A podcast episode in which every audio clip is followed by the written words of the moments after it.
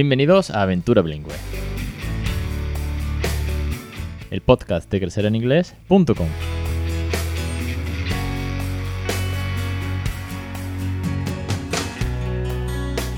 Capítulo 217, 13 de agosto de 2020. Muy buenas, mi nombre es Alex Perdel y esto es Aventura Bilingüe. Ya sabéis que este es el podcast sobre bilingüismo, el podcast en el que os cuento, os narro mi experiencia y conmigo la de otras muchas familias, docentes, autores, científicos, todo aquel que tenga algo que sumar en torno a lo que es el regalo de una segunda lengua en casa, pues aquí es bienvenido. Esta, es vuestra casa, esta es vuestra plataforma crecereningles.com con más de 170 lecciones ya de los cursos de bilingüismo en casa. Hemos visto desde los juegos por edades, playground, los phonies, gamificación, pronunciación y muchas cosas más que están por venir.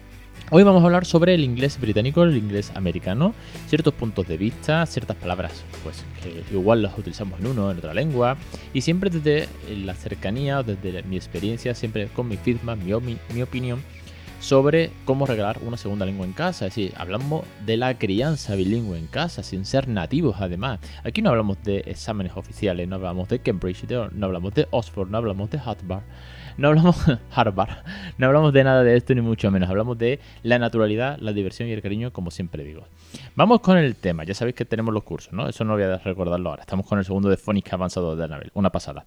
Vamos con el tema, que hoy quiero un podcast que sea rapidito, un podcast curioso cuanto menos. Veréis. Eh, os, doy un dato, ¿vale? Para, que os hagáis eh, un poco de, situación, como, siempre digo. Esta semana subí un par de publicaciones preguntando eh, objetos de, bebés. Como ahora tenemos el bebé en casa, el segundo aventurero en casa, pues dije, oye, ¿cuántos objetos del bebé, cuánto vocabulario conocéis? ¿no?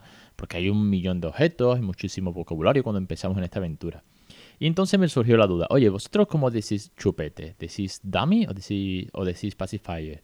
O decís eh, nappy o deeper, que es español, porque hay gente que lo dice de una manera y lo dice de otra. La comunidad de crecer en inglés, en el ochenta y tantos por ciento, haciendo así una cuenta rápida, pero el ochenta y tantos por ciento utilizabais el inglés británico, más que esas dos palabras en inglés americano. Cierto es, cierto es que en esta gran comunidad que nos une, pues hay muchísimos oyentes que son latinoamericanos o que son incluso de Estados Unidos o eh, hispanohablantes viviendo en Estados Unidos. Con lo cual hay ese pequeño porcentaje. Pero claro, la gran, gran, gran comunidad está en España. Y aquí pues nos regimos o solemos utilizar más el lenguaje, el lenguaje british, que además es el que nos enseñaron en el cole. Aquel que nos enseñaron como en el come, came, come, run, run, run de la lista de verbos irregulares y donde intentaron inculcarnos que teníamos que hablar como eh, el presentador de la BBC. Entonces, el inglés británico es el inglés perfecto. Ojo con esto, porque inglés hay mucho. De hecho, de esto ya hice un podcast hablando de los acentos, por ejemplo, porque el escocés, el irlandés o el, el australiano o el de Sudáfrica también es inglés y cada uno es de su padre, de su madre. Como aquí en Andalucía no se habla igual que se puede hablar en Castilla-La Mancha, en Galicia o en México. Son cosas completamente diferentes. El caso, vamos a lo que vamos, con el tema del inglés británico. Otro punto de situación para que veáis qué importante es este tema, cuánto a la gente le surgen dudas, cuánto vocabulario hay al respecto, cuánto tengo que ponerme las pilas para aprender uno o aprender otro, o cómo quiero decir esta palabra en uno, en, uno u otro idioma. Fijaos si preocupa tanto que hay un dato que es muy, muy bestial, pero muy bestial. Y es que eh, yo tengo en Crecer en Inglés un post, ¿vale? Que hice nada más y nada menos que en 2016, el 24 de agosto de 2016, tiene ya cuatro años este post, que se llama Palabras diferentes en inglés británico e inglés americano no es más que un post que yo hice cuando empecé esta aventura, oye, pues poniendo ahí una foto con las palabras diferentes que hay de unos a otros. No, es más que un, pequeño listado de vocabulario. Bueno, pues ese listado de vocabulario en 2020, del 1 de enero a, a hoy 13 de agosto, ha... es que es una locura. Ha tenido 25.700 visitas. 25.700 personas han visitado esa página web.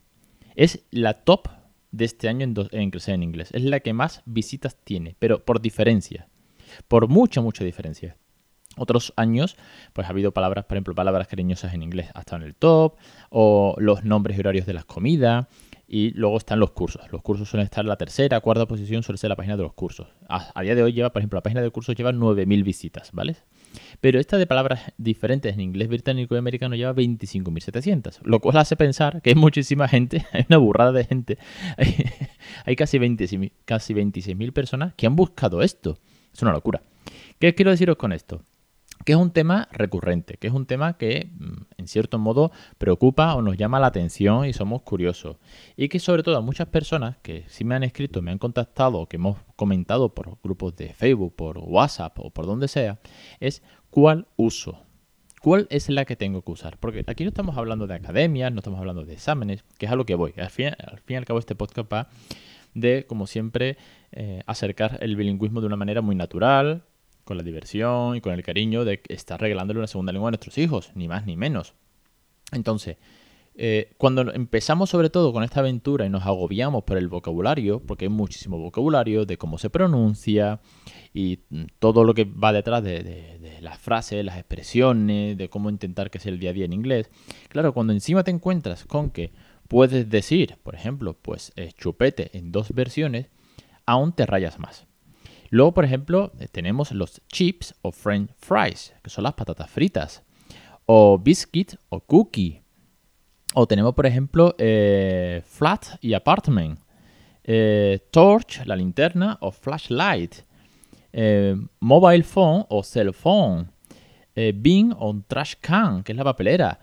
quiero decir, mm, airplane o aeroplane es que hay muchas palabras, muchas de cualquier ámbito, no solamente del tema de, bebé, no solamente hablamos de chupetes y pañales, sino que es que hay muchísimas palabras del día a día.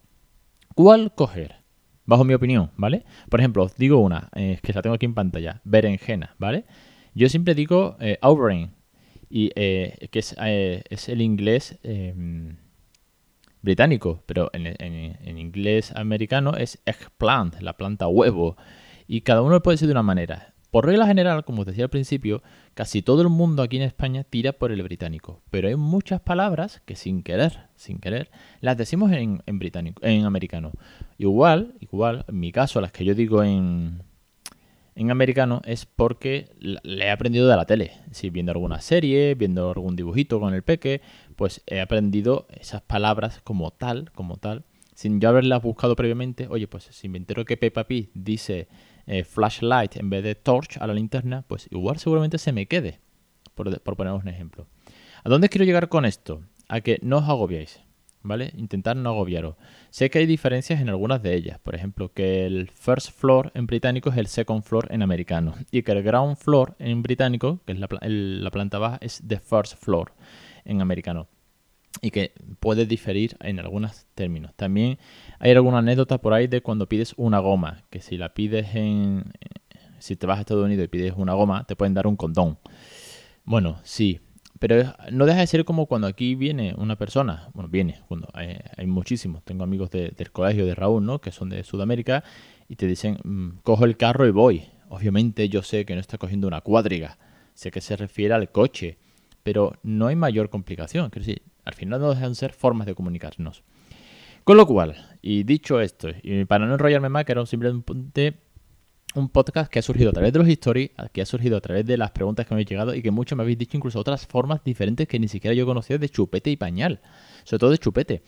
Quiero decir que al final también cada uno lo dice a su manera. Aquí en España el chupete se sabe lo que es, pero está el tete, el pipo, ¿vale? Sí, el pipo yo lo escucho aquí en Sevilla y es el chupete. De chupete a pipo eh, hay un mundo, pero sin embargo se le conoce. Sobre todo en el mundo abuelo lo dicen mucho. Bueno, pues mi opinión, como padre aventurero por dos ya, es que no te agobies. Que cojas la que mejor se te dé, la que mejor pronuncies, la que más fácil sea.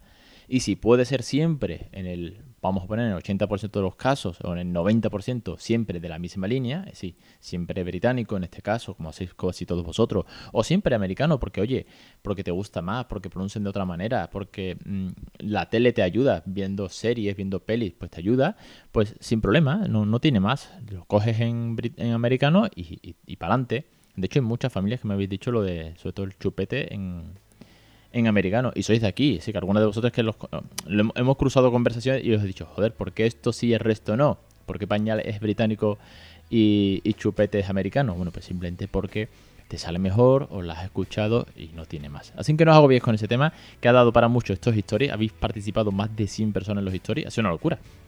Porque se ve que son temas chulos, son temas fáciles de responder a la encuesta. Y os habéis puesto las pilas. Más de ciento y pico de personas habéis respondido a estas dos historias.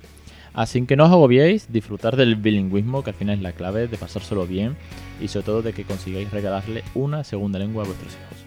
Me despido por aquí, que hoy tengo podcast un poquito más corto, voy apretado de tiempo, el, bebé no deja para mucho más, con lo cual he aprovechado que los historias han dado juego, digo pues mira, saco este, este podcast rápido, os dejo enlazado, por supuesto, el post de las palabras diferentes para que suméis muchas más visitas y le echéis un vistazo y os espero la semana que viene en Aventura Bilingüe, en Crecer en Inglés, en el formulario de contacto, en las redes sociales y ya sabéis que para cualquier duda aquí estoy. Un saludo y hasta la semana que viene.